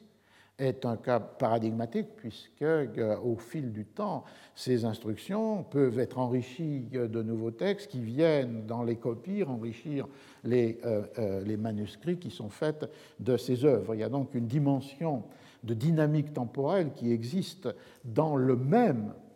objet livre, alors que, évidemment, dans le monde de l'imprimé, elle suppose des séquences et d'objets séparés les uns des autres. Donc une écriture en plusieurs temps et aussi une écriture à euh, plusieurs mains, comme je l'évoquais, dans le cas des euh, recueils euh, poétiques dont les lecteurs sont souvent aussi les auteurs. Et le troisième élément, c'est évidemment que la circulation manuscrite, pas toujours, puisqu'il y a aussi un marché du manuscrit essentiellement à l'époque moderne pour les nouvelles, pour les gazettes, qui vont perdurer sous forme de nouvelles à la main, de, gazettes manuscrites, et qui là sont organisées euh, peut-être avec un public plus restreint et plus choisi, mais comme un commerce. Mais pour beaucoup d'autres formes, le monde du manuscrit appartient à ce monde des réciprocités, de la gratuité, de l'échange qui domine les différentes figures successives de la République des lettres. La République des lettres des humanistes à la Renaissance, la République des lettres des érudits et des savants entre 1650 et 1730, et finalement la République des lettres, euh, telle qu'on en définition la plus classique, qui serait celle des, euh, euh, des, des, Lumières. Et il y aurait dans cette idée d'une soustraction aux intérêts d'une logique commerciale quelque chose qui pourrait se lier, qui est, malgré les efforts que j'évoquais la fois dernière d'un certain nombre de défenseurs, des imprimeurs, compositeurs et correcteurs, pour faire admettre que l'imprimerie est un art libéral et non pas un art mécanique, il y aurait néanmoins, lorsque cet argument n'est pas admis, dans ce privilège donné à la circulation manuscrite, où les auteurs peuvent être les scribes d'eux-mêmes, et où l'opération mécanique, en tous les cas, est beaucoup plus limitée, quelque chose de cette dépréciation des hommes de l'atelier qui euh, seraient à la fois les correcteurs ignorants, les compositeurs malhabiles ou euh, les pressiers peu, soigneux. On a donc là, me semble-t-il, tout un, ensemble de, données qui expliquent cette, euh, qui explique cette permanence de la copie manuscrite. la leçon de cet exemple euh, est évidemment de penser qu'à chaque moment où une euh, innovation est introduite dans le monde de la culture écrite, que ce soit le codex à l'âge du volumen, que ce soit l'imprimerie euh, à l'âge de la copie manuscrite, ce que l'on voit, c'est une réorganisation de la totalité de la culture écrite qui donne des lieux, peut-être des formes ou des places différentes à une forme ou une technique antérieure qui n'est pas euh, supprimée, disparue, effacée, mais qui euh, se loge dans des espaces particuliers ouverts par la nouvelle technique. Je l'évoquais pour une certaine durée à l'âge du codex, la survivance des manuscrits et peut-être ensuite des, des, rouleaux, pardon, et ensuite au Moyen Âge une redéfinition de la forme rouleau pour des documents qui ne seraient pas les livres codex, et plus encore à l'âge de l'imprimerie, ces usages que rencontre pour la communication et pour la publication le texte, le texte copié à la main. Alors pour, pour conclure, puisque le but tout de même de cet exercice, c'est d'essayer de, de, donner des instruments pour penser les mutations du présent en les, inscrivant dans des durées qui les débordent de, de beaucoup, que le fait fondamental à partir de là, dans le diagnostic sur euh, le monde du euh, numérique, est double. D'une part, le fait que cette organisation d'un ordre des discours à partir d'un ordre des matérialités de l'écrit est effacée au profit euh, d'une situation dans laquelle un seul appareil, une seule surface, un seul support euh, donne à lire euh, des genres, des textes qui, euh, antérieurement ou parallèlement dans la culture imprimée, sont distribués sur différents objets. il y a donc là un premier élément de mise en question, de défi tout à fait fondamental. Et le deuxième, sur lequel j'insiste peut-être trop, mais qui me paraît tout, de même important, et qui est euh, peut-être même plus qu'important, fondamental, c'est-à-dire euh, celui qui met en jeu non seulement les morphologies des objets, mais aussi les pratiques de lecture. Lorsque l'on veut, dans un certain sens, apprivoiser ou limiter l'impact novateur des mutations du présent, on fait retour sur l'idée que, euh, d'une part, avec le codex, ce qui a été rendu possible, c'est une lecture discontinue, fragmentée, segmentée. On peut lire euh, des passages, des fragments, euh, des pages dans le codex en étant libéré de la totalité du texte, alors que le rouleau suppose qu'au moins on déroule la totalité d'un texte pour arriver au passage que l'on désire euh, euh, lire. Donc euh, une lecture fragmentée, une lecture discontinue, une lecture segmentée qui serait l'apport du codex et dont la lecture face à l'écran ne ferait que laquelle la lecture face à l'écran ne, ferait que donner une modalité nouvelle. Premier élément qui serait un élément euh, de, de, continuité. Deuxième élément plus général encore, la culture euh, du manuscrit, mais plus encore de l'imprimé, a été une culture du fragment textuel. Euh, je l'évoquais avec la technique des, lieux communs, qui, donne, qui viennent nourrir les cahiers manuscrits de lieux communs ou les éditions imprimées de lieux communs. On peut l'évoquer avec, au XVIIIe siècle, cette multiplication de, livres qui rentrent dans la catégorie des esprits ou euh, des extraits, des anthologies qui donnent sous forme de fragments, de citations, une euh, réduction d'œuvres de grande ampleur. Ça vaut aussi bien pour des textes philosophiques, par exemple l'histoire des deux Indes de Rénal euh, et Diderot, ou pour des textes romanesques, par exemple les romans de Richardson. Euh, et puis, au XIXe siècle, au XXe siècle, dans la, culture scolaire est fondamentalement une culture du morceau choisi, de l'extrait euh, tiré dans, une œuvre. Donc on pourrait dire, là encore, une continuité, que la culture euh, du codex, et particulièrement du codex manuscrit, est une culture du fragment extrait et recomposé. de traits qui semblent très proches pour la lecture ou pour la le répertoire écrit de ce que sont les diagnostics par rapport à euh, l'écran et à la lecture euh, dans le monde euh, numérique. Il me semble que la limite à cette assimilation, elle tient évidemment au fait que, peut-être je mettrai cela comme thème d'un séminaire, que d'une part pour la circulation des œuvres au XVIe, XVIIe, XVIIIe siècle, s'il est vrai qu'elles sont ouvertes à l'extraction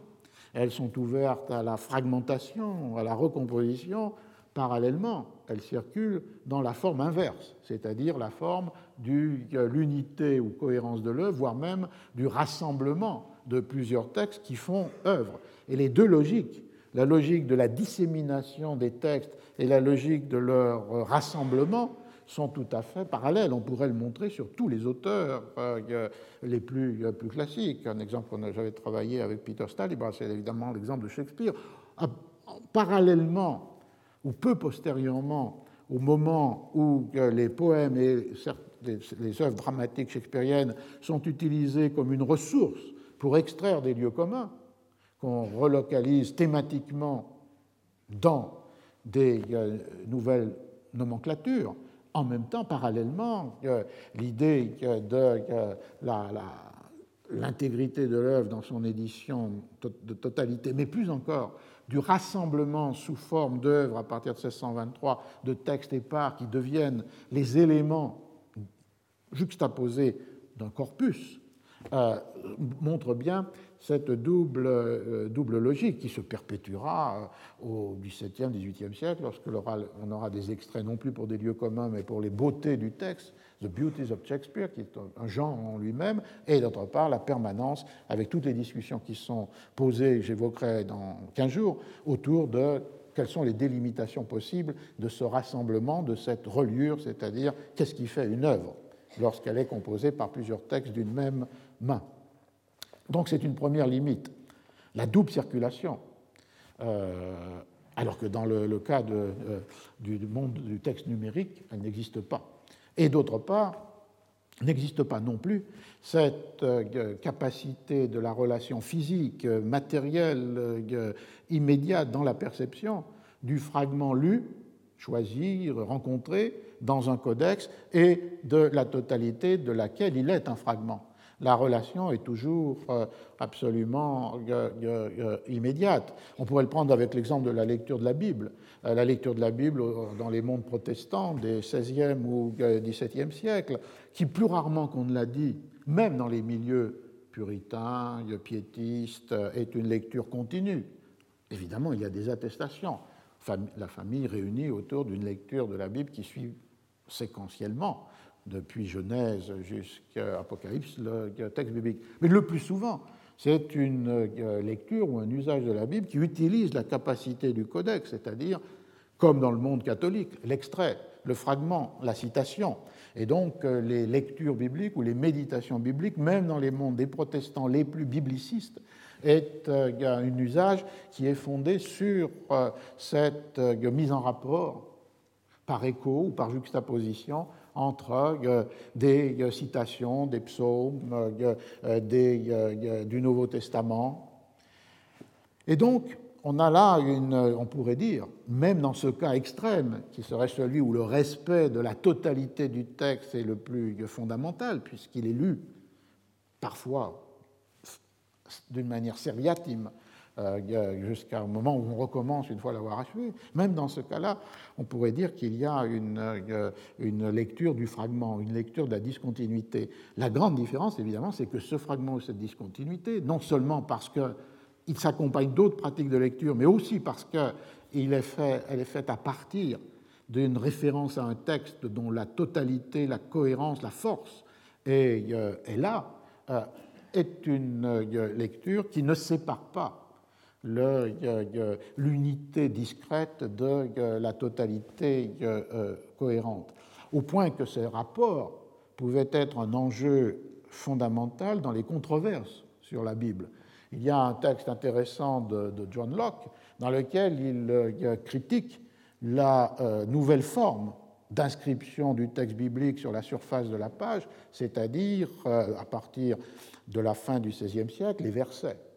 disant que c'est une manière de mutiler ou de démembrer ce qui fait, si je me souviens du texte, la force et la cohérence euh, de la parole sacrée. Et ce qui ouvre aussi la possibilité à chaque secte, c'est le mot dans le texte, de s'emparer de tel ou tel fragment, le décontextualisant pour le faire servir à ses propres fins ou justifications. Donc la, manière même dans le livre de fragmenter le texte est en elle-même un objet de débat a fortiori lorsque vous pensez que ce fragment comme dans le monde du numérique, n'est pas nécessairement, ni même avec aucun désir ou intention, d'être rapporté à la totalité dont il est un fragment. Je crois que c'est là une des différences les plus euh, profondes qui lance ce,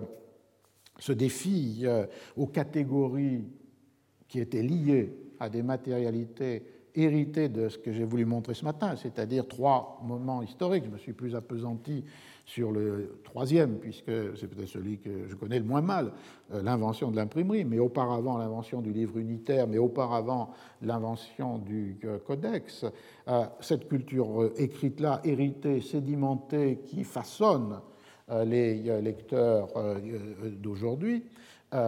évidemment, est celle qui, par cette transformation radicale d'un ordre des discours qui n'est plus lié à un ordre des matérialités euh, est mise euh, le plus profondément euh, en question. Et ce qui, comme dernier, dernier mot, pose peut-être les deux questions. L'enquête récente qui vient d'être publiée, comme toutes les cinq, tous les cinq ans plus ou moins, sur les pratiques culturelles des Français, insiste beaucoup sur cette différence. D'une part, elle insiste fondamentalement sur le temps passé face aux ordinateurs, euh, avec peut-être ce, paradoxe que ce temps passé face aux ordinateurs est opposé avec les temps de la lecture, alors que, évidemment, un des points les plus euh, fascinants ou les plus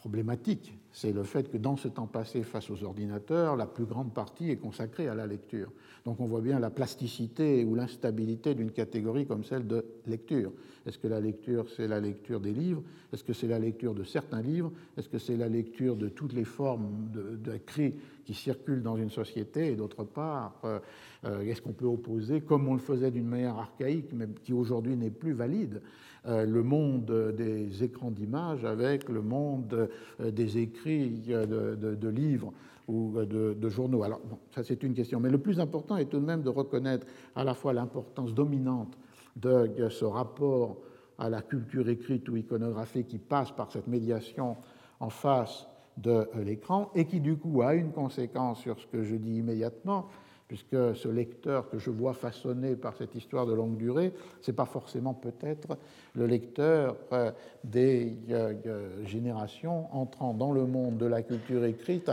par le rapport avec le numérique, et non pas arrivant au numérique, comme la plupart d'entre nous ici ce matin, à partir d'une familiarité avec une culture écrite, manuscrite et imprimée qui était héritée. Et de là, ce défi fondamental que souligne l'enquête, puisque l'enquête montre l'importance de l'appartenance à des générations, beaucoup plus qu'à des âges. Euh, les, habitus, même si l'enquête n'est pas bourdieusienne, il y a beaucoup de, de références, me semble-t-il, à l'idée d'abord de l'homogénéité des pratiques. Ce sont ceux qui passent le plus de temps devant les écrans qui sont aussi les plus grands consommateurs de formes culturelles en dehors du monde numérique, comme s'il y avait là un principe euh, unificateur euh, des pratiques que l'on peut appeler, si on en a envie, euh, habitus, et d'autre part euh, le fait que, ce qui est important, c'est l'appartenance à une génération qui constitue des habitus qui vont se perpétuer même lorsque les âges changent. Et souvent, on fait une sociologie des pratiques culturelles à partir des différences d'âge, et ici, il faudrait lui substituer cette différence de euh, génération. Et donc, du coup, le défi est là. C'est-à-dire, est-ce que cette entrée dans la culture écrite par le monde du numérique peut imposer des euh, catégories de description, des euh, critères euh, d'appréciation à distance, des catégories et des critères qui ont défini ce monde trois fois construit par le codex, par le livre unitaire et par l'imprimerie au cours des, des, siècles. Et donc, du coup, ce serait plutôt un objet pour les séminaires prochains ou les conférences prochaines quel c'est ce monde de catégories et en quoi pourrait-il être subverti, effacé par euh, des nouvelles pratiques qui sont à la fois portées par et génèrent des euh, nouvelles catégories esthétiques, intellectuelles euh, ou culturelles. Ou bien est-ce que quelque chose de cette sédimentation, même si elle doit composer avec une forme technique qui n'est plus un support aussi immédiat que les rouleaux ou que le codex manuscrit ou imprimé pour incarner les catégories qui étaient les siennes, c'est-à-dire totalité de l'œuvre, cohérence du discours, assignation euh, à, l'auteur, est capable de perdurer sous une forme nouvelle, à inventer dans la plupart des cas dans euh, ce monde euh, numérique. Jusqu'à maintenant, c'est autour des questions du droit qu'ont été discutées ces possibilités ou ces nécessités mais elles vont bien au-delà des questions euh, du droit, euh, puisque ce sont à la fois des questions techniques et conceptuelles de cette préservation, de ce maintien des critères anciens. Je crois qu'il y a là, dans un monde euh, nouveau, je crois qu'il y a là les questions les plus, les plus essentielles qui peuvent être posées. Comme je l'ai dit souvent, il n'y a pas de leçon de l'histoire et encore moins de prophétie du futur par les historiens, mais peut-être avec une vision plus longue euh, de la place des mutations du présent dans des euh, évolutions de longue durée, on est peut-être mieux armé, même si les diagnostics sont complexes et souvent contradictoires, mieux armé pour s'approcher de euh, ces mutations du présent, pour les transformer en des usages qui nous paraissent les plus adéquats et éventuellement pour intervenir dans l'espace public sur des décisions essentielles qui concerne cette euh, coexistence jusqu'à maintenant entre les cultures écrites que j'ai décrites ce matin, du manuscrit, de l'imprimé et celle du numérique, potentiellement de substitution, telles que certaines utopies hein, dramatiques ou euh, enthousiastes avaient, ont pu les dessiner, et peut-être entre les deux, finalement, plutôt ce modèle qui est le modèle historique auquel on s'est confronté ce matin, qui est le modèle de la recomposition, de la redistribution des rôles, des fonctions et parfois des formes des euh, anciennes euh, pratiques ou des anciennes matérialités de la culture écrite au sein euh, d'un espace, d'une carte qui est transformée par l'introduction plus ou moins brutale, à plus ou moins longue durée, avec des effets plus ou moins puissants, d'une nouveauté, d'une innovation qui peut porter sur les différents registres que j'ai essayé de considérer, c'est-à-dire euh, des registres de morphologie d'objets ou des registres de euh, pratiques culturelles. Donc, nous n'en donnons là, pas de cours la semaine prochaine, mais le 12. Et le 12, je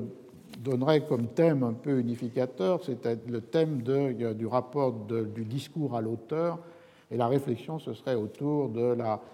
la main de l'auteur. Pourquoi, à partir d'un certain moment historiquement, l'obsession pour les manuscrits autographes est devenue dominante dans le système, de, dans le régime des textes et dans l'ordre des discours. Merci. Retrouvez tous les podcasts du Collège de France sur www.collège-de-france.fr.